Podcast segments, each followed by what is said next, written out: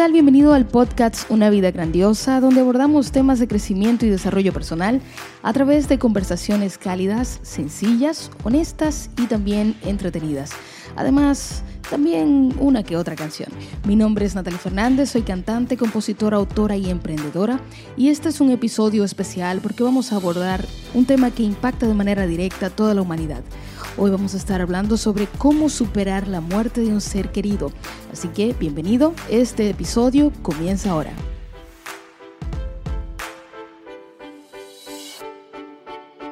Y el día de hoy me, me está acompañando el pastor Misael Silverio. Misa, bienvenido. Muchas gracias, Natalie. Contento de estar aquí. Misa y yo somos primos, así que ustedes van a sentir que hay bastante confianza entre nosotros dos, pero es porque somos familia, pero más que familia también nos hemos hecho amigos.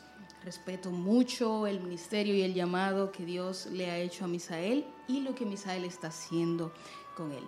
Y el día de hoy, Misa, vamos a estar tratando eh, un tema que es un poco difícil Creo que sí. para la raza humana tratar este tema. Y en la medida que vayamos desarrollándolo, vamos a darnos cuenta por qué es tan difícil hablar sobre esto. Vamos a estar hablando sobre la muerte y cómo continuar después que hemos perdido un ser querido, que a veces eso parece como algo imposible. Cuando tú estás y recibes el impacto de ese momento tan difícil, de que esa persona ya no va a estar mientras estemos en este mundo, es duro tú imaginarte que tú tienes que continuar tu vida a pesar de esto. Nos quedamos con la pregunta, ¿y ahora qué? Exacto. ¿Qué va a ocurrir después de aquí? ¿Qué sigue? ¿Cómo yo continúo con este dolor? Se, se torna difícil. Correcto. En el caso mío, Misa, que tú lo conoces y que quizás alguna de las personas que nos están escuchando ya lo conozcan, pero hay algunos que no y debo, es mi deber eh, comentarlo. Yo tengo un testimonio con respecto a eso. Tú sabes que en el año 2008 perdimos otro familiar. Claro que sí. Y, y, fue un golpe bien duro, bien sorpresivo. Y en mi caso yo no supe lidiar con esa situación. Y a raíz de eso, eh, tres años después, cuando ya por fin me abrí y dije lo que me estaba pasando, fui a terapia y eh, un psiquiatra que fue quien me atendió pues, me diagnosticó que yo tenía una depresión aguda y que tenía ataques de pánico y ataques de ansiedad. Y para mí fue muy difícil llegar al momento en el que en el de reconocer mi condición, porque cada vez que una persona, sobre todo para estas sociedades latinoamericanas, reconocer que tú tienes un problema mental, que tú estás atravesando una condición mental, es como, no, esto está mal. Yo, yo no puedo ser abierto y hablar de eso. La, la, lo que la persona dice, no, yo no estoy loco, yo no necesito por qué buscar ayuda en, ese, en esa área. Entonces, te, te, te, digo, Misa, que para mí fue muy difícil ser abierta inclusive con mi propia familia y decir lo que me estaba sucediendo. Yo no podía dormir, yo no podía comer en paz, eh, yo vivía repasando todas las noches las mismas escenas de lo que había sucedido el día de la muerte de nuestro primo. Wow. Y, y, yo podía recordar exactamente la ropa que tenía cada una de las personas, lo que dijeron algunas personas. Y sin embargo también mi mente bloqueó algunas cosas hay, hay, momentos que yo no todavía, en este momento no puedo recordar qué fue lo que yo dije, qué fue lo que pasó, etcétera, etcétera.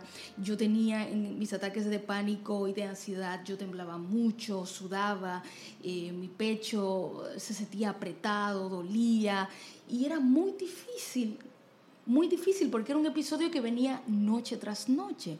Entonces, partiendo desde ahí y ahora el poder decirlo al mundo abiertamente es porque viví un proceso de sanación. Amén. Eso es muy importante saberlo. Correcto. Y Dios fue parte de ese proceso de sanación. Así que lo que queremos hacer en este episodio es de una manera simple, práctica, explorar la muerte desde el punto espiritual y también desde el punto de vista psicológico de cómo vamos a superar esto que es tan difícil? Muy bien. La primera pregunta, eh, y es interesante cuando uno repasa lo que han escrito sobre la muerte, es poder entender ¿qué es la muerte? ¿Y por qué es tan importante entender qué es la muerte? Y aunque suene cliché lo que, lo que uno puede decir, la frase que todo el mundo dice, lo más seguro que tenemos en esta vida es la muerte. En palabras de Vincent Thomas, dice que la muerte es el acontecimiento universal e irreversible por excelencia. Es lo único de lo que estamos verdaderamente seguros, aunque ignoremos la hora y el día en que ocurrirá. Su por qué y el cómo debemos morir. En este sentido, la muerte es mucho más radical que la misma vida. Es seguro que eso va a ocurrir. Por eso es necesario entender qué es eso. Eh, y yo entiendo que la primera cosa que hace importante entender la muerte es porque entender correctamente esto te llevará a ver la muerte como algo que ocurre normalmente en la vida, no como un fenómeno ajeno a la existencia. Esto va a ocurrir y nosotros necesitamos entender la muerte como algo que va a ocurrir normalmente en la vida. En nuestra cultura occidental, la muerte se oculta. El que está muriendo no se le deja saber que, que puede morir. A los niños no se les lleva a los funerales, cementerios, porque se ve como algo misterioso. Tiene un misterio que se mantiene, pero no debe ser, porque realmente la muerte es algo natural que va a ocurrir dentro de la experiencia humana. Ah, pero cuando entendemos la muerte, entonces entender el por qué te va a llevar a pensar en Dios, de dónde vinimos, por qué llegamos a morir, y nos va a dar una perspectiva de la vida muy diferente cuando entendemos qué es la muerte. En palabras de Jesús, la muerte es un simple sueño. Jesús dijo cuando murió su amigo Lázaro, Él duerme, y yo voy a despertarlo. Para Jesús, la muerte es un simple sueño que el ser humano tiene hasta un momento definido. ¿Qué pasa? De ese sueño de la muerte, solo Dios puede despertar. Es la diferencia del sueño común. Nosotros dormimos todos los días, pero ese sueño yo me despierto naturalmente en cierto momento. Pero el sueño de la muerte es un sueño que solo Dios en un momento puede despertar. Wow. Y, mis, ahora que tú mencionas el de que la muerte es segura y que todos posiblemente, todos nosotros tenemos esa posibilidad de morir. Hay muchos eh, seres humanos que han visto esa perspectiva de la muerte para saber que cada día que tenemos nos estamos restando uno. Eso es real. ¿Ok? Y que por ende, y eso es lo que pasa. Hay un montón de gente que considera que va a vivir para siempre y está viviendo así como si nunca se va a ir de este mundo. Eh, y es interesante saber que si vemos que cada día que está pasando estamos restando uno, significa que entonces necesitamos urgentemente cumplir una misión que se nos ha puesto asignada aquí en la Tierra. Desde luego, esto nos lleva a pensar en la pregunta, ¿por qué estoy aquí? ¿Qué estoy haciendo en la Tierra? ¿Para qué Dios me trajo aquí? ¿Cuál es mi objetivo de vida? si no pienso eso y vivo la vida loca, como la gente llama, ¿no? Voy a estar viviendo sin ningún propósito de vida. El día a día. El día a día hasta que, quién sabe lo que va a pasar. Tú mencionabas que para nosotros, los que estamos en el occidente, es difícil concebir la muerte como algo seguro. ¿Hay otras culturas que no lo ven así? Claro. Fíjate que otras culturas orientales y en otros lugares, la muerte era parte de la vida cotidiana ellos veían la muerte como algo tan común y lo hacían sin ningún tipo de miedo. Por ejemplo, eh, pensar de, los, de México, los, el antiguo México, ellos veían eh, la muerte como algo de la vida. Y cuando alguien moría, hacía, hacen una gran fiesta y algo bien grande, porque ellos entienden que está pasando esa persona a otro lugar, eh, donde no es malo, sencillamente está pasando a otro lugar. Todas las culturas, en su mayoría, han tenido su pensamiento en cuanto a la muerte. ¿Qué decir de los egipcios? Que literalmente tenían otra, otra vida, si podemos decir, el famoso inframundo, la ultramar, las tumbas de ultramar, y esas pirámides que tienen esas momias, porque ellos decían, hay otra vida después de la muerte y los faraones los enterraban con todos sus tesoros, imagínate, todo lo que tenían, hasta los siervos lo enterraban con ellos, porque entendían que había otra vida ahí. Eh, estuve viendo otros, me impresionó mucho conocer, por ejemplo, a los indígenas Cenés de Colombia. Ellos desconfían de la persona que muere porque dice que el espíritu anda por ahí y hacen ritos para apaciguarlo, para que él se vaya tranquilo a otro lugar. Pero para ellos eso es parte de la vida. Alguien murió, no, hay ningún problema. Sencillamente vamos a hacer el procedimiento para que todo siga caminando normal. Todos han creado algo después de la muerte. Y, pero en Occidente, mayormente nosotros, en estas culturas más modernas, eso está como oculto. Y por eso cuando llega ese momento eh, es tan difícil aceptarlo, es tan difícil sobrellevarlo y sobrepasarlo. Sin embargo, también vemos que en estas culturas, eh, que la gente dice, ok, alguien muere, si esta persona fue buena, pues entonces va a un lugar mejor, si fue mala, va, va a pagar todo lo que hizo, ¿no? Tenemos esa creencia, mucha gente en estas culturas tiene esa creencia, sin embargo no parece ser una creencia afianzada. Porque si, si fuera afianzada, entonces tú tienes la esperanza de que tu ser querido se ha ido a un lugar mejor. Realmente. Por ende, tú, tú, no, tú no tendrías este dolor tan fuerte.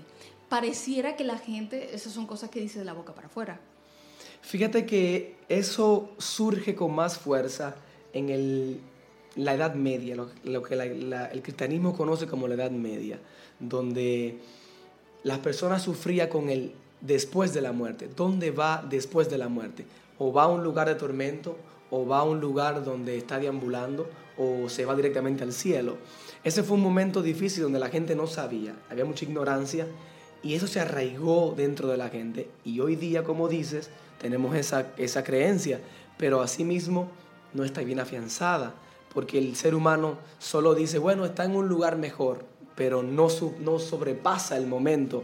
Eh, no hay algo que te diga, bueno, si está ahí, tengo la fe, no. Sencillamente lo creemos, pero es más una tradición que una, que una fe firme, que una convicción. Y ahora que tú mencionas la fe firme, la convicción, ¿qué hace que sea diferente el perder un ser humano para un cristiano que está afianzado en Jesús a una persona que no?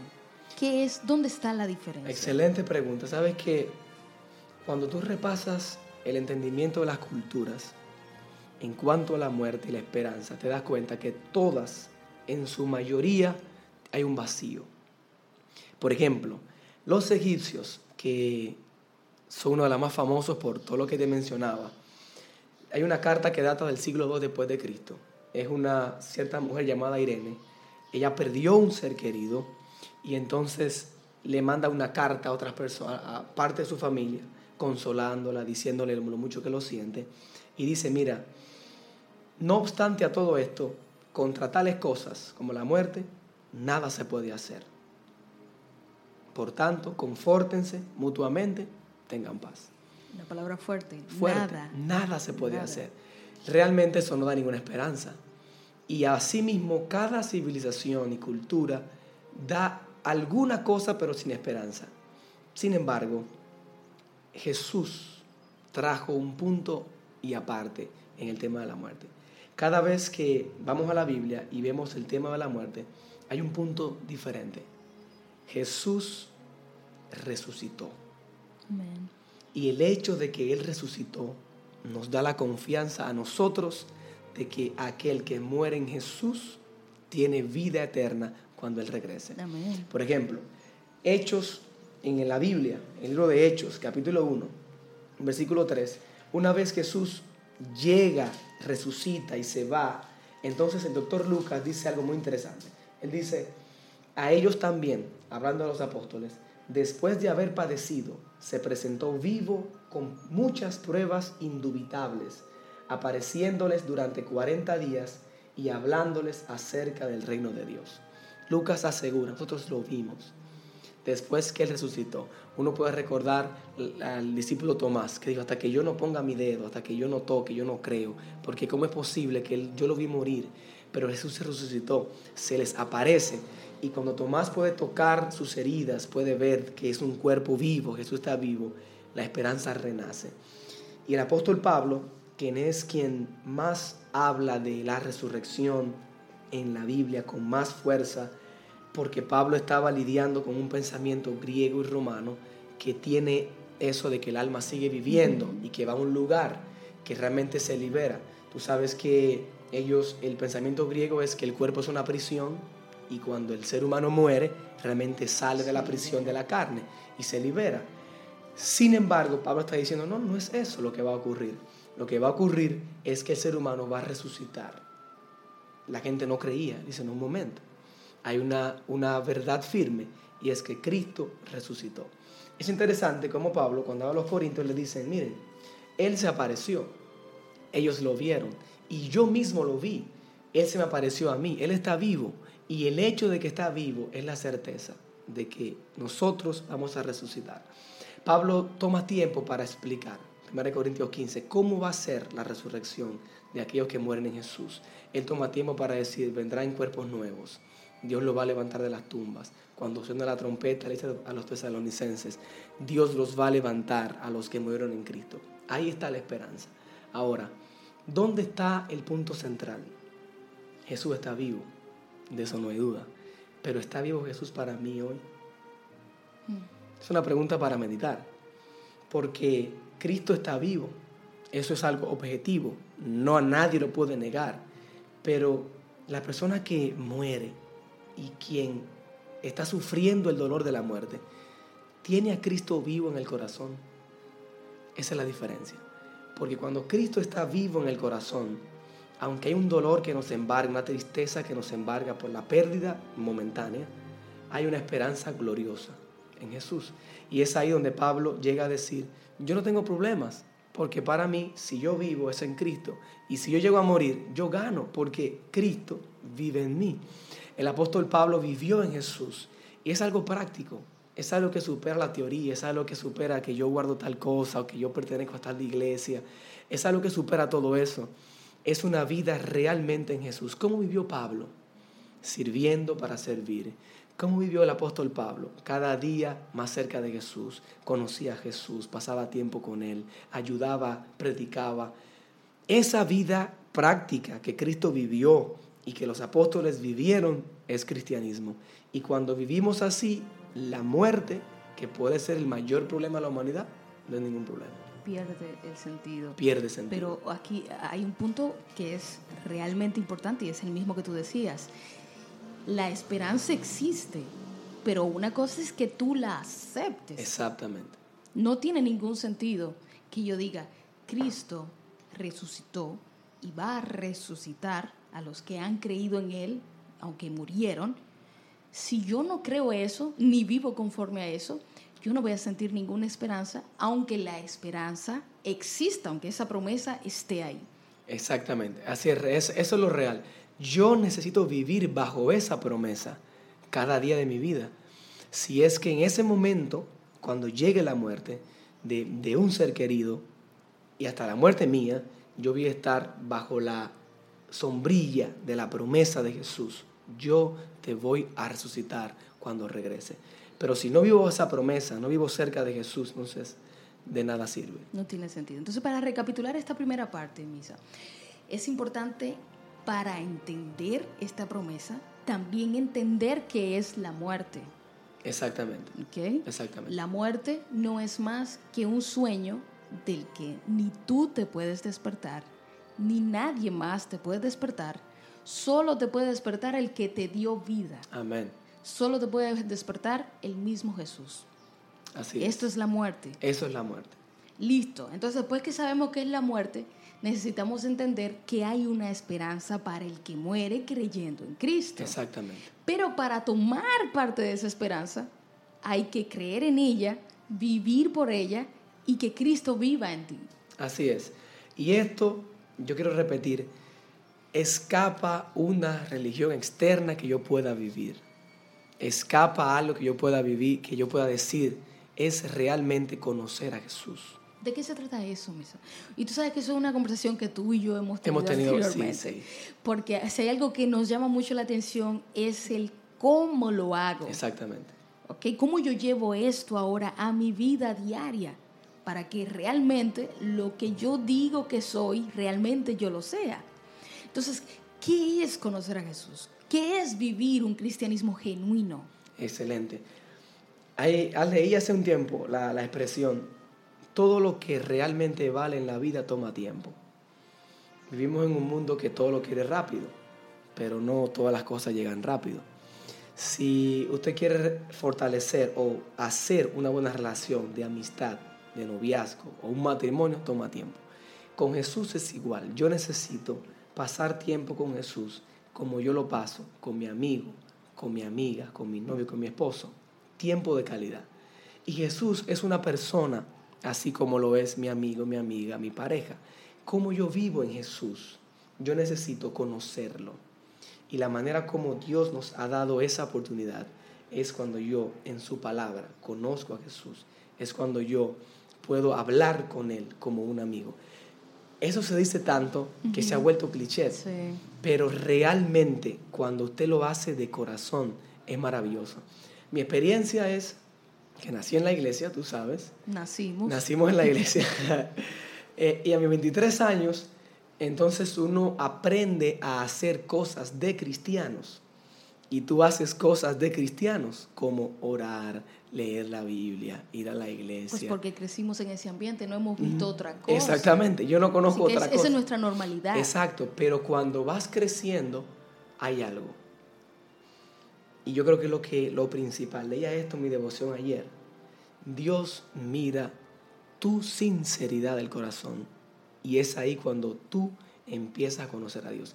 Si eres sincero en tu caminar, en tu búsqueda de Jesús para ser amigo de Él, Dios te va a llevar a nuevos horizontes en la vida espiritual.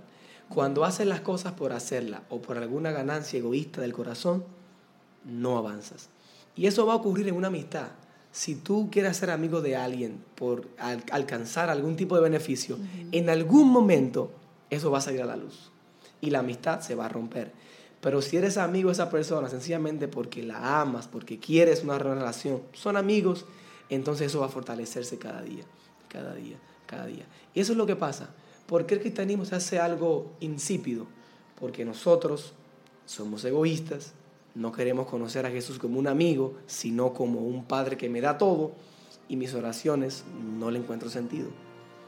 Porque yo le estoy pidiendo a Dios, imagínate que usted le, le ore a, como usted le ora a Dios, le habla a un amigo. Ah, Imagina. Vivíamos solos en el ¿Verdad que solo? No tendríamos amigos. ¿Verdad que sí? Solamente me siento así, dame esto, dame esto, dame esto. Pero cuando yo puedo decir, Dios Jesús, yo quiero amarte. Y yo empiezo a recibir de Él y a dar de Él. Y a darle, a recibir y a dar. Entonces toma sentido la relación con Jesús. Realmente encuentro algo nuevo. Y es ahí donde empiezo a ser cristiano. Cuando uno ve el caminar del apóstol Pablo, como él iba, él decía, Jesús, mira, yo quiero que tú me quites esto, al hijo de los Gálatas, porque yo quiero que esta guion se vaya. No, no, Pablo, tranquilo. Bástete mi gracia y síguete perfeccionando en mi poder. Y no te preocupes. Y Pablo, pues seguimos adelante.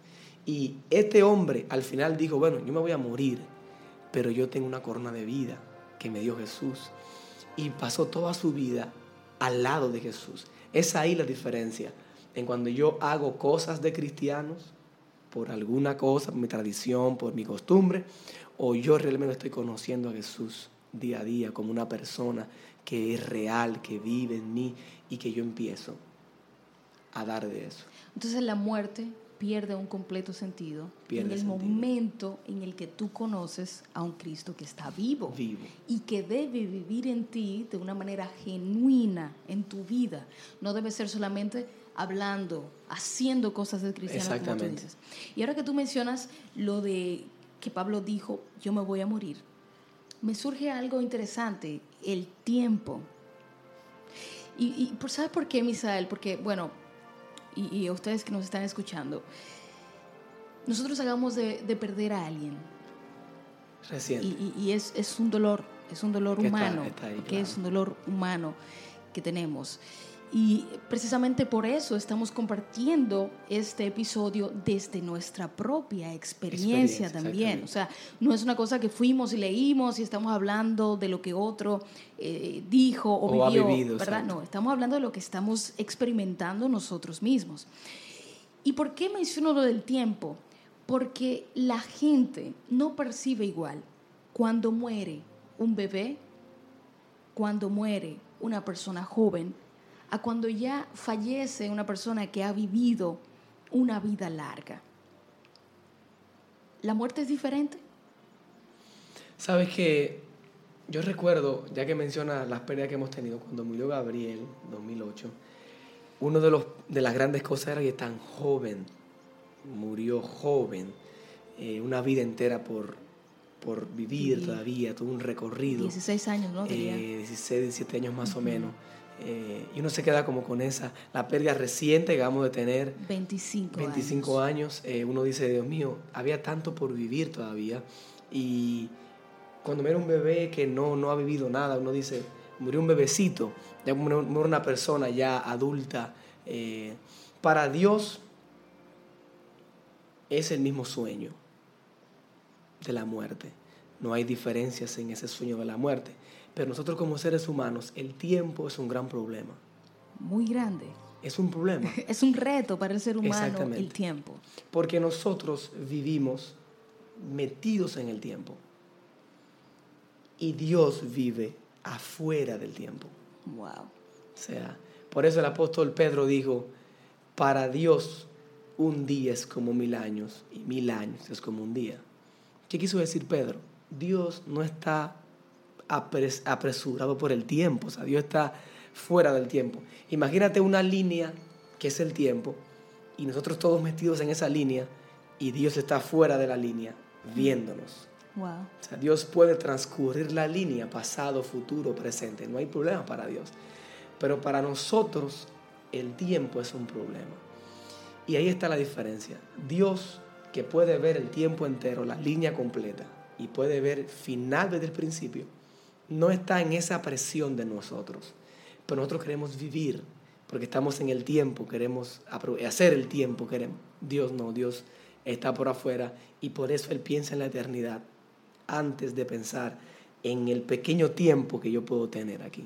Eso es, eso es muy interesante y, me encantaría de verdad explorar un poco más ese tema porque es que pensar en días como nosotros pensamos, con una mente tan limitada, en donde decimos, ok, un año tiene 365 días. Y Dios no lo ve así. A Dios le importa la eternidad. Entonces, como nosotros no tenemos nada que sea eterno más que Dios, pero aquí en la, tierra no tenemos nada, no tenemos una referencia. Y nuestra mente funciona con referencias. Entonces, no hay una referencia de una cosa eterna, o yo he tenido esta computadora eternamente. Así que si Dios nos va a dar vida eternamente como esta computadora, yo puedo tener una referencia. Pero no es así para el ser humano. Por ende, es un poco difícil cuando perdemos a alguien que tenía 16 años, 17, y perdemos a otro que tenía 25, y decimos, ¿qué, pasa? ¿Por qué tan poco tiempo? poco tiempo? Y es que la percepción de Dios del tiempo es eterno. A Dios le interesa más que el ser humano viva eternamente que que viva aquí 80 años bajo el sufrimiento y al final no pueda tener una vida eterna. Fíjate que eso es todos los problemas por los cuales la muerte es tan fuerte y es que nosotros somos creados para vivir para siempre. Dios ha puesto eso en el corazón humano. No lo entendemos tampoco porque, como mencionas, no hay nada en esta tierra que sea eterno. Todo aquí tiene un principio y un final. Pero es interesante pensar en la eternidad de Dios. Para Dios no existe un principio y no existe un final. Nosotros no entendemos eso porque estamos acostumbrados a vivir algo que empieza y termina. Pero es interesante cuando pensamos en el cielo y lo que Dios nos promete. De entrada, Dios nos da mil años para estar con Él en el capítulo 20 de Apocalipsis. Casi nada. Imagínate que las vacaciones nuestras son de días.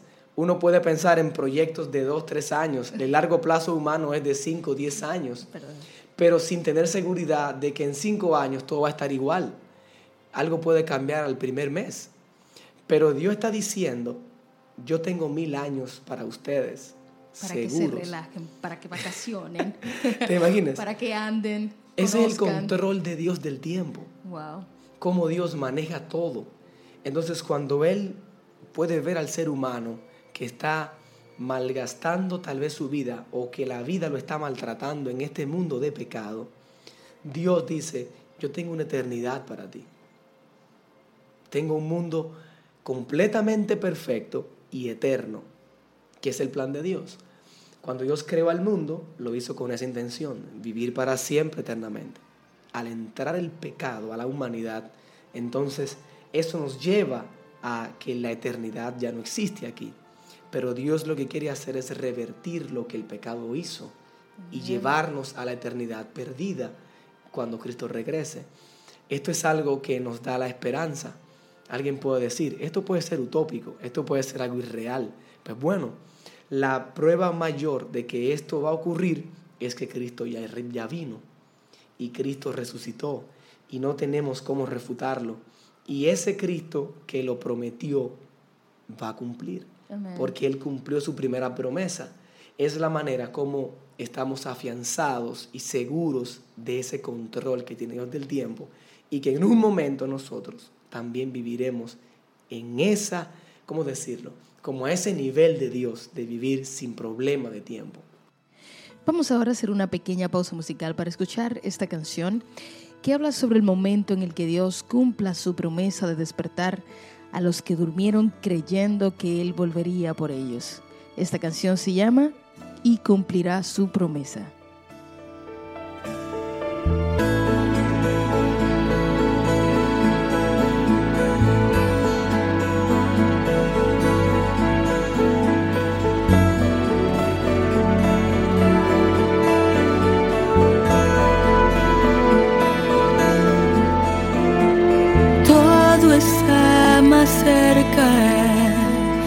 el día en que creímos Él vendrá. Él vendrá. Casi escucho la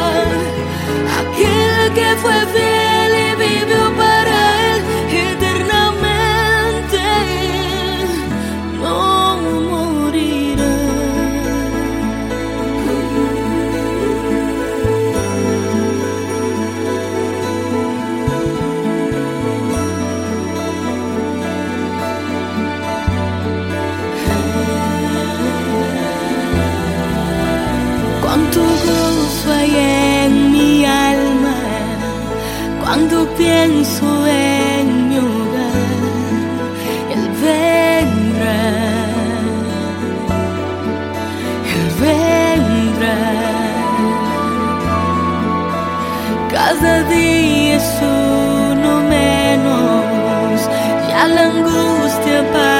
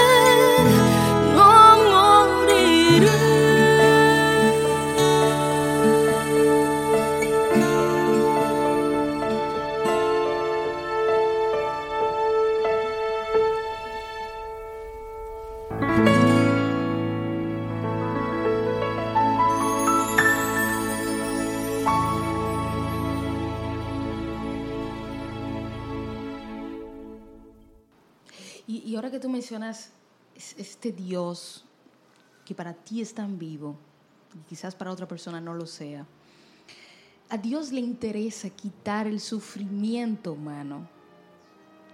Y a veces, escuchándote decir de que Dios le importa más una eternidad, que tú tengas aquí ciertos números de años de sufrimiento. A veces una persona está pasando por una situación difícil que Dios dice, es hora de que te duermas. Te voy a quitar el sufrimiento. ¿Qué pasa con los que nos quedamos en vida? Con el sufrimiento que experimentamos los que nos quedamos aquí todavía. Porque el que muere ya nada sabe, ya no siente, ya simplemente no está. ¿Qué pasa con nosotros? Estamos aquí y que estamos sufriendo y que por naturaleza humana huimos del sufrimiento. Huimos. No nos gusta el sufrimiento. Queremos, o queremos huir. queremos huir. queremos huir. Pero, pero está aquí y es una cosa viva. Y el sufrimiento trae emociones. Una emoción se desliga de un pensamiento no piensa algo y ese pensamiento se convierte en un estado anímico, que puede ser el sufrimiento. Y eso ya pues se, transporta a otras dimensiones de cómo nos comportamos, eh, la postura que toma nuestro cuerpo, eh, etcétera, etcétera, ¿no? ¿Qué pasa de una manera práctica, cómo nosotros podemos enfrentar este sufrimiento, sabiendo que Dios dijo, mira, Jesús dijo, aquí en el mundo ustedes van a sufrir. Exactamente. ¿Ok? Así como la muerte es una cosa segura, el sufrimiento también es seguro. Entonces, ¿cómo podemos lidiar con nuestro sufrimiento sin perder la esencia de saber que tenemos una esperanza y de que esa esperanza, aún aquí en la tierra, nos debe hacer felices? ¿Cómo lidiamos con eso? Sabes que en una ocasión una mujer fue donde Buda porque estaba sufriendo porque perdió un hijo. Y ella fue a preguntarle a Buda cómo ella se libera de ese sufrimiento. Y él le dijo, mira, vaya casa por casa buscando una semilla de mostaza en una casa donde nunca se ha sufrido. Wow. Imagínate lo que pasó con esa mujer. buscó y buscó y no encontró pero encontró algo, encontró comprensión, encontró verdad, encontró sabiduría, encontró perspectiva. Se ha dicho que el sufrimiento enseña. En realidad el sufrimiento no te enseña, sino te enseña cómo tú enfrentas el sufrimiento. Sufres, el sufrimiento llegó, pero ¿qué le mezclas al sufrimiento? Si le pones cobardía, si le pones pesimismo, si le pones, si le huyes, entonces se convertirá en un círculo. Es como tú lo enfrentas. Exacto, pero cuando tú dices, ok, llegó el sufrimiento, ¿cómo voy a avanzar? ¿Qué hago con eso? Si le pones comprensión, si le pones sabiduría, si le pones perspectiva y ya en el plano espiritual, si le pones fe, si le pones esperanza, amor, paciencia, perseverancia y empiezas a, a construir eso encima, el sufrimiento no, no puedes escapar de él porque el familiar que perdimos hace unos días no va a volver a esta tierra. No va a volver. Y cada vez que algo pase relacionado a ese, a ese familiar, él, va a llegar tristeza. Pero ¿qué le añado yo? Le añado esperanza de la que me da Jesús. Le añado la comprensión, le añado una sabiduría que Dios me puede dar. Cuando yo puedo reunir eso, entonces puedo avanzar. Puedo avanzar. Es como si tú estás construyendo una escalera para subir el muro, ¿con qué tú lo vas a construir? Exactamente. Fíjate, al principio mencionabas tu experiencia de 2008. Al principio fue difícil superarla, pero llegó un momento en que empezaste a ponerle otras cosas. Y cuando empezaste a ponerle otras cosas, ese sufrimiento se tornó en una base fuerte para, alcanzar, Para, crecer, para crecer, aprender. Entonces, el sufrimiento en sí mismo no nos va a enseñar mucho, pero ¿qué yo uso para ponerle? Y eso puede ir a carrera de la vida, no solamente cuando perdemos un ser querido. Tienes una enfermedad, te, malogras un pie, tienes un accidente, estás sufriendo por algo. ¿qué le pones al sufrimiento? ¿Qué le añades? Si le añades pesimismo, ahí estás diciendo maldiciones, como decimos aquí. ¿Qué va a pasar? Te vas a, poner peor, peor, pero cuando le añades eso positivo que Dios puede darte, avanzas. La vida, y muchas, muchas veces la gente va a la Biblia, Natalie, a buscar explicaciones para el sufrimiento. Y esto es algo muy real. La Biblia no siempre explica el sufrimiento. De hecho, el mismo Jesús no nos explica el sufrimiento. Jesús vino a asumir el sufrimiento. Él vino a sufrir el dolor. ¿Por qué? Porque cuando estamos, estamos sufriendo, ¿qué yo necesito? Comprensión. ¿Qué yo necesito? Una mano amiga. ¿Qué yo necesito? Alguien que me escuche. Y como Cristo pasó primero mis dolores, yo puedo confiar en la esperanza. Y ahí está la clave, en mi opinión, para el sufrimiento. Va a llegar en un momento, de algún lado o de otro que yo hago entonces? En vez de añadirle más sufrimiento, yo le añado un ingrediente de comprensión. ¿Quién me puede comprender? Mi amado Jesús. Entonces yo voy donde Él y es ahí donde avanzo. Y tu historia es interesante. Dice, todo mi, mi sanación vino con Dios primero. Ahí estaba Dios escuchando, comprendiendo, sanando. Y es ahí donde podemos, el sufrimiento va perdiendo poder sobre mí. No es que no es real, pero no, no me controla, no me suprime, yo puedo avanzar. Y ahora que mencionas eso, de, de que Jesús entiende, y Jesús entiende porque Jesús le dijo a su papá, a Dios le dijo, si tú puedes, pasa esta copa de mí, porque era duro. Estaba sufriendo. Y es, y es lo mismo que pasa con nosotros. A veces nosotros, hace una semana, orábamos, suplicábamos, clamábamos, Señor, líbranos de esto. Líbranos, es real. Líbranos de esto. Y en muchas ocasiones Dios no va a librarte de ese dolor, sino que Dios va a estar ahí acompañándote para que lo atravieses. Exactamente. Porque ¿cómo puede ser probada la fe si no es en una crisis? Es que es muy fácil yo decir que yo creo en Dios, que yo soy cristiana, cuando yo tengo todo, cuando yo estoy tranquila, cuando mi vida todo está fluyendo. Donde se prueba realmente tu fe genuina es cuando tú tienes que pasar por el sufrimiento. Y no hay otra forma de crecer que no sea siendo probado. Es tanto así que Gary Thomas se atreve a decir que Dios nos creó de una forma que necesitamos luchar en el sufrimiento, en este mundo, para seguir adelante. Es interesante. Fíjate la historia de los discípulos en el mar. Jesús iba con ellos, pero la tormenta azotó la barca donde estaba Jesús. Hmm. Y tú puedes decir, pero ¿cómo es posible? O sea. Si tú estabas ahí, ¿cómo es posible que estaba a punto de, de ahogarse literalmente? Pero ese es el punto en esta vida. Jesús le dice a ellos, ¿por qué tienen tan poca fe? Si yo estoy aquí, ¿por qué se desesperan? Confíen. Entonces, pasa igual hoy. Nosotros tenemos que aprender a afrontar el sufrimiento de una manera inteligente. Y la manera inteligente es no huir, sino agregarle a eso lo que Dios nos da. Ahora que tú mencionas eso es súper interesante. Qué bueno que tú lo traes.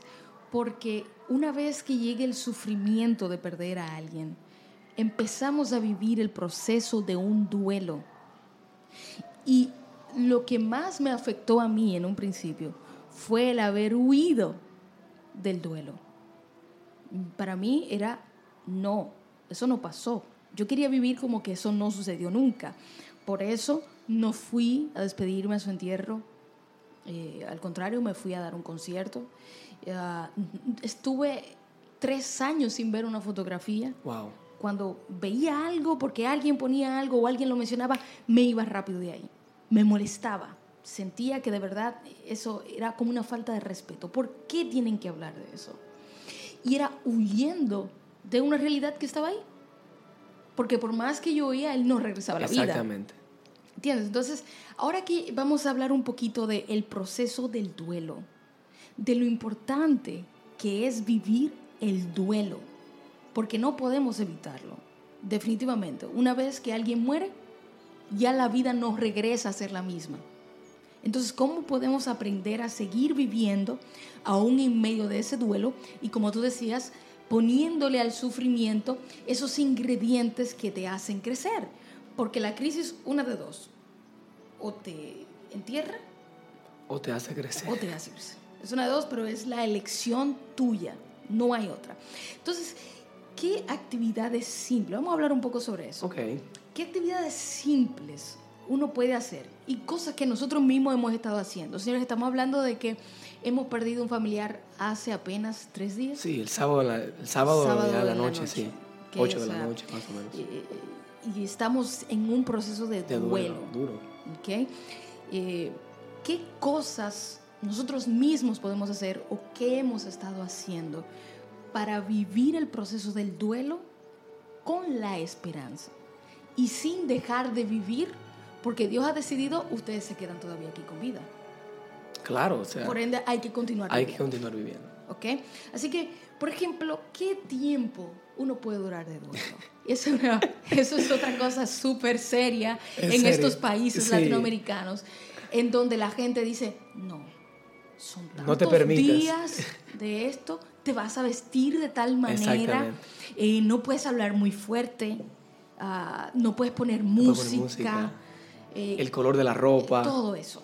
¿no? Entonces, ¿cómo puede uno como cristiano sabiendo que la vida continúa, que tenemos una esperanza, vivir el duelo sabiendo que, que la vida no continúa siendo igual, pero que tenemos que avanzar.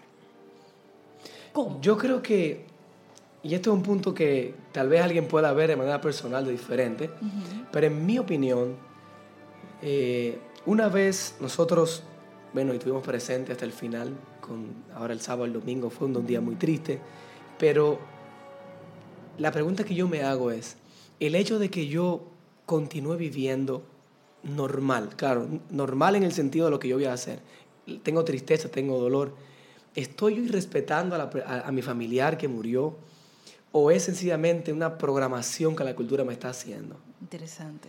Eh, no me pongo X ropa porque no, yo no me la quiero poner o que no me gusta o que, o que me siento mal si me la pongo o no me la estoy poniendo porque el que me va a ver va a decir, mira, ese le murió un familiar. Ya tu familiar que murió no sabe. no sabe nada, exactamente. Generalmente el asunto del duelo después tiene que ver mucho con, con la cultura en que nos rodea. Eh, la gente que nos rodea espera que quien está de duelo se vista así, se comporte así, pero eso puede ser, en cierta medida, posiblemente, algo que me deje a mí dentro de un sufrimiento y no avanzar. Correcto. Entonces, eh, en mi caso, ¿qué cosas me ayudan a mí a, yo poder avanzar y qué actividades puedo hacer? Porque eh, a mí me gusta mucho cantar, no canto, no vayan a creer. Canta, el niño canta. pero, pero cantar hace que yo pueda sacar de mí el sufrimiento y que yo pueda sentir a Dios cerca de mí. Entonces yo canto con propósito, elijo alabanzas porque la alabanza y la adoración va con la experiencia. Y yo elijo alabanzas y adoración que, que vaya con mi experiencia que estoy pasando. Y canto. Pero si yo me cohibo de cantar porque el vecino va a decir, pero ¿cómo es posible que perdió un familiar hace dos días y mira cómo está cantando? Entonces yo no voy a, a superar, no voy a, a, añadirle el ingrediente de valentía y de, a, a, mi sufrimiento. Entonces yo creo que empecemos por ahí. O sea que ese es un punto que te gusta mucho. Eh, cantar con propósito. Una actividad maravillosa. Cantar, es súper importante, Misael. Viéndolo desde el punto ya de vista hasta científico, okay. es muy importante. Mira por qué. Cantar es como la respiración estructurada. ¿Y cómo tú vives? ¿Vives sin aire? No. Es imposible. Entonces, al nosotros cantar, de cierta forma, aunque no nos demos cuenta, estamos imponiendo a nuestros órganos a hacer un trabajo por el cual fueron creados. Wow. ¿Ok?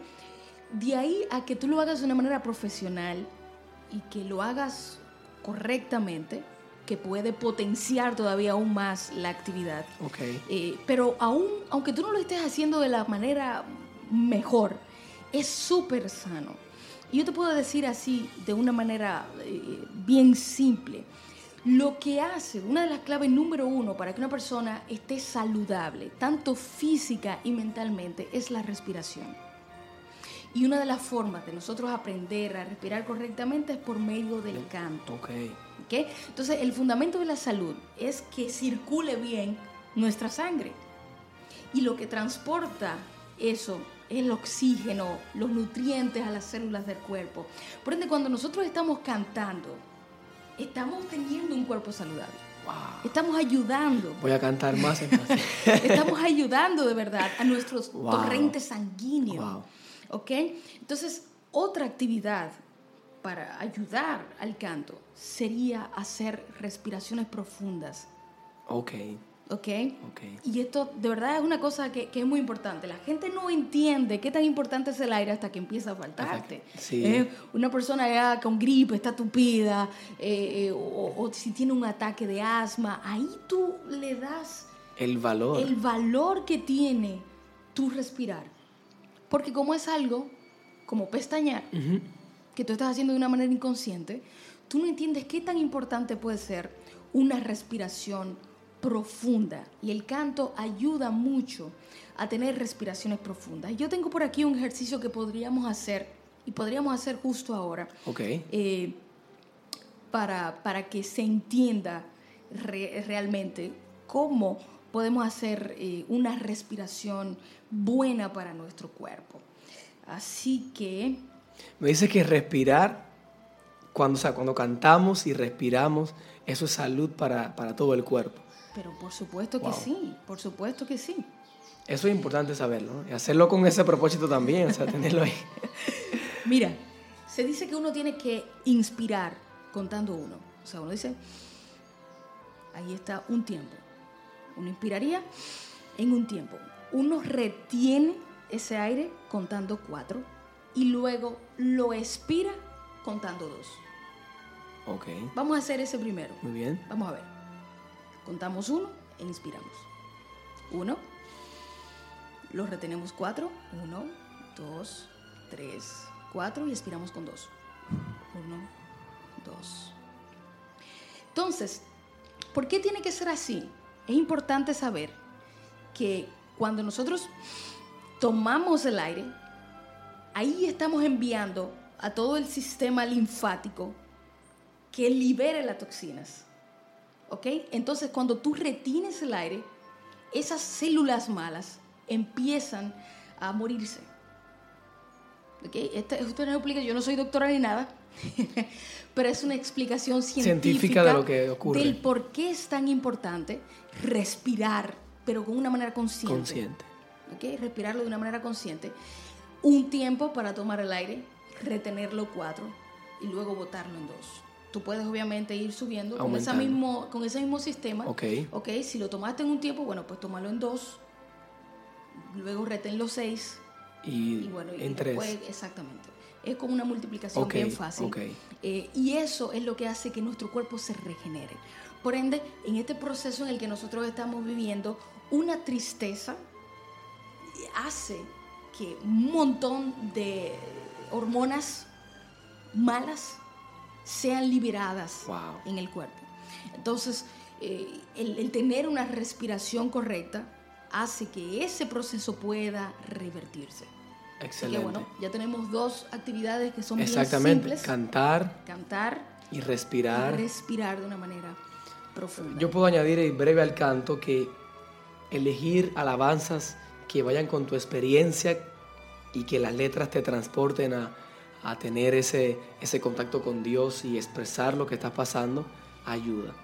Eso me ha ayudado mucho y, y es maravilloso. Eso es muy importante. Otra cosa que es importante, Misael, es expresar y compartir lo que uno siente. Exactamente. ¿ok? Es, es- por experiencia propia te digo que esconder lo que a uno le está pasando con esto que ha sucedido, esconderlo de uno mismo, engañarse a uno mismo, engañar a la familia, no mostrar la vulnerabilidad humana que uno tiene con la gente, lo que hace es encerrarte en ti mismo y dice, hay una frase que dice que en lo que tú te enfocas se expande. Exactamente. Si tú estás solamente enfocándote en esconder lo que tú estás sintiendo, eso se va a expandir. O sea, se va, se va a poner peor. Hay un principio que dice que la semilla crece en la oscuridad bajo tierra, pero si la semilla no está o escondida, no germina. Y en el caso del sufrimiento, cuando estás sufriendo y lo escondes, va a germinar, en tu, va, va a crecer más, pero si lo compartes con las personas adecuadas, eh, un buen amigo, tu pareja, el mismo Dios, hablamos de un Jesús vivo y real, eh, habla con Dios, habla con tus amigos, habla con un familiar, exprésalo, y eso hace que las penas puedan irse. Pero también es importante aclarar una cosa, y es que a veces no es hablar en forma de queja. Hay gente que solamente empieza cuando pierde un familiar, solamente habla de lo que pasó y lo que pasó y vuelve y lo revive y lo revive una y otra vez y tampoco igual no lo supera. Exacto no se trata de eso. Se trata de ok yo estoy viviendo este momento me estoy sintiendo de esta manera estoy pasando esta tristeza la tengo que vivir pero saber que con el tiempo cada vez que pase más tiempo eso va a ir mermando el, dolor es menos eh, exactamente. cada vez que transcurre el tiempo. y yo creo es mi opinión que no debo cohibirme de, hablar otras cosas eh, que estén pasando. Eh, generalmente cuando se pierde un familiar, se junta mucha familia que hace tiempo no se veía. Eh, y también es un momento, en mi opinión, para compartir algunas cosas de la vida con esa familia que teníamos tiempo que no veíamos o ese amigo. yo no creo que estamos haciendo ningún tipo de atropello contra la situación. Si con ese amigo que yo tenía tres años no lo veía y nos juntamos en este momento, comparto ciertas experiencias de cómo me está yendo en mi vida, en mi trabajo, en mi familia. Son cosas que también ayudan a, a salir de la situación. Y otra cosa es, como mencionábamos al principio, pero uh, entrar un poquito más adentro en, ese, en esa parte, es qué hago con esto.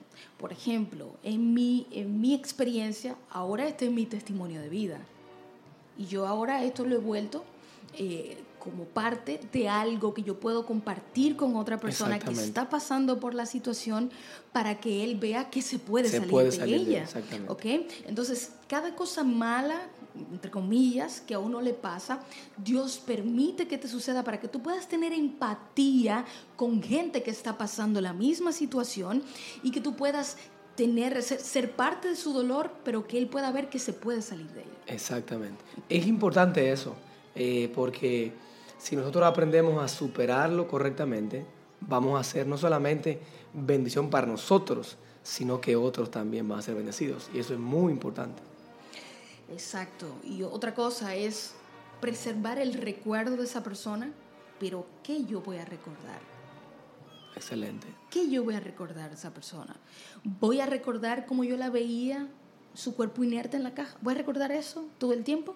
Porque si las emociones se desligan de lo que yo pienso, obviamente lo siguiente que yo voy a sentir después de recordar eso es tristeza. Exactamente. Pero si yo recuerdo cómo yo estaba con esa persona, cómo nos reíamos, eh, cómo compartíamos, qué sé yo, memes por, por, por WhatsApp. Exactamente. Eso, mira cómo nos saca una sonrisa. Nos saca una sonrisa. ¿Entiendes? Y te puedo decir, bueno, esto eh, creo que fue ayer, una de las primas puso un video del último cumpleaños de ella, cómo nos reíamos el cumpleaños y las chistes. Eso nos, nos recuerda lo lindo que era ese ser querido y nos hace liberarnos. Eso es muy importante eh, hacerlo. No solamente recordar, ah, cuánto sufrió, ah, cómo estaba al final, mira. No, no, eso es parte. Pero vamos a recordar todas las cosas lindas que hizo, eh, qué aporte nos dio, cómo aportó a la sociedad, son cosas buenas. Eh, y eso hace que nuestra vida se llene de, de admiración por esa persona. Y Correcto un buen sentimiento. Respeto, Ese respeto. Preservar el, el, el, respeto por su recuerdo. Exactamente. Y es importante elegir qué pensar. No es simplemente me llega un pensamiento vago y le doy hogar. No, no se trata de eso. El cristiano no debe vivir de esa manera. Uno tiene que escoger qué pensar. Así que entre yo escoger ver lo que esa persona en sus últimos días de vida sufrió, a yo pensar en cómo fuimos una vez a la playa, en lo que hicimos ese día, en cómo nos divertimos. Eso, esas dos cosas van a traer comportamientos diferentes, diferentes en mí. Entonces yo debo escoger qué pensar de esa persona, cómo recordar a esa persona. Y conversando sobre eso, ya finalizando, porque bueno, si no estamos hablando aquí nosotros, pues... no terminamos. ¿eh? Pero hay otra cosa importante.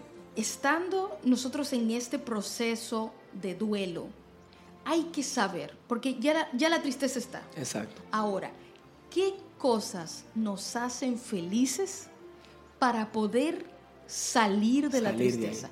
porque la vida nunca ha dejado de tener el sentido. Hoy volvió a amanecer. Hoy Dios envió aire de nuevo, nos envió comida, tenemos familia, tenemos todo lo que necesitamos para vivir. Por ende, la vida nunca ha dejado de tener sentido. Exactamente. Así que yo tengo que seguir este proceso, pero yo no tengo que quedarme en la tristeza. Por ende, la mayoría de la gente sabe lo que le hace triste. ¿Qué, le pone triste? Exactamente. ¿Qué le molesta? Gente, ¿Qué le molesta, verdad? Pero mucha gente no sabe qué le pone feliz. Y interesante, todo el mundo está buscando la felicidad o quiere ser feliz y no sabe qué lo hace feliz. No sabe cómo conseguirla, ¿verdad? Entonces es importante que cada uno de nosotros tomemos un lápiz, tomemos un papel o, una nota en el celular, cualquier cosa donde uno escribir y ponerse a pensar de una manera consciente qué cosas me hacen sentir feliz. Yo voy a compartir unas rapidito. Ok. Por ejemplo, a mí me encanta bañarme con agua caliente. Y cada vez que me siento triste, voy me doy un baño con agua caliente. Y eso es una cosa tan simple, exactamente. pero me hace sentir mejor. Permíteme compartir dos tal vez. A mí me hace muy feliz jugar con nuestro primito Angel. Mira, mira qué bonito. Y yo ayer, ¿qué hice ayer? Me senté con él en el piso a jugar bloques con él. Y eso me hace feliz. Me hace feliz jugar baloncesto. Ayer me fui con mi hermano a jugar baloncesto. Cosas sencillas eh, pueden sacarnos de, de, de la tristeza ahogada de que estemos ahí en, ese fango de sufrimiento y seguir adelante de una buena forma. Así es, así que nosotros instamos a ustedes, igual que nosotros volvemos a repetirlo, no estamos hablando de una manera efímera, no estamos hablando de lo que leímos, hemos visto, estamos viviendo la misma situación que usted puede estar viviendo. Así es. Por ende, como consejo, vaya, tome un lápiz, tome un papel y empiece a anotar todas esas cosas que le hacen feliz. Y empiece a hacerlo usted de una manera eh, disciplinada. disciplinada. ¿Ok? El día de hoy voy a tomar 15 minutos para pensar solo cosas buenas. Qué maravilla. Qué maravilla. ¿Eh? Qué Tú sentarte, irte, no sé, al malecón, al mar y decir, durante estos 15 minutos solo voy a pensar, cosas en cosas buenas. Así que haga eso. Y por último, Misael, hay que ser agradecido. No hay una cosa, científicamente, esto es, esto es una cosa que es increíble. Los científicos ya saben que en una misma persona, en una misma mente, pensamiento, no puede estar la tristeza y el agradecimiento al mismo tiempo. Eso es mucho decir, ¿eh? No pueden coexistir juntos. O sea, yo triste no puedo estar agradecida.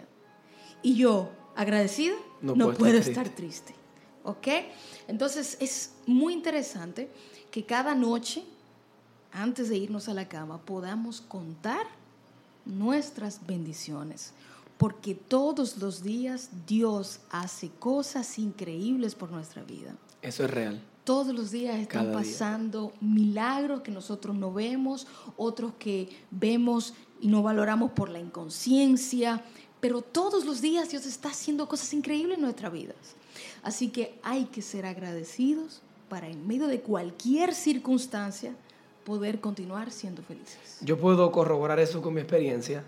Eso no hace mucho que pasó, eh, tal vez un mes o dos meses. Eh, estaba pasando un momento un poquito difícil el cambio de trabajo, me mudé de ciudad y unas cuantas cosas estaban en orden y había un poquito de tristeza y como tal vez desesperación a la vez. Y escuché el consejo de agradece a Dios por lo que ha hecho por ti. Yo agarré una mascota y empecé en 1995 cuando yo nací a escribir qué ha hecho Dios por mí. Recordé muchos milagros que hizo Dios, cómo me salvó, qué me dio, qué no me dio, cómo estudié en la universidad, cuándo, cuándo proveyó. Y de manera increíble, eso trajo paz. Y yo creo que eso es muy cierto. Si nosotros agradeciéramos a Dios y anotáramos por lo menos cinco cosas al día de qué ha hecho Dios por mí, cuando pase por un momento difícil ahora como el que estamos pasando, nos va a dar a entender, Dios sigue el control. Si Él lo hizo atrás, lo va a seguir haciendo y vamos a seguir con esa confianza firme eh, de que en el sufrimiento Dios lo va a hacer. Así es. Este podcast se llama Construyendo una vida grandiosa. Parte de una vida grandiosa es saber cómo sobrepasar el sufrimiento que es parte de la vida. Es real. Misael, para mí de verdad ha sido un súper placer que compartiéramos. para mí mucho más, de verdad que sí, me gustó muchísimo eh, compartir con, contigo y con todos los amigos que van a escuchar y van a disfrutar de, nuestra conversación. Así que esperamos que sea de bendición para todo el mundo. Hemos llegado al final de este episodio, cómo superar la muerte de un ser querido y esperamos que de verdad ustedes hayan sacado tanta bendición como nosotros de él y para continuar teniendo una comunicación de cerca con este podcast tú puedes encontrarme en Facebook, Instagram o Twitter como Natalie Fernández o en mi página web nataliefernandez.com. No olvides suscribirte a este podcast para escuchar más temas como este. Y si este podcast, este episodio, ha tocado alguna parte de tu vida para propiciar un cambio, no dudes en compartirlo con otros. ¿sí? También puedes dejarme tus impresiones escribiendo un review o un testimonio sobre el podcast. Ha sido un placer estar juntos aquí. El placer es mío. Misael, vuelve pronto. Hasta la próxima. Este ha sido un episodio más de este podcast, Construyendo una vida grandiosa.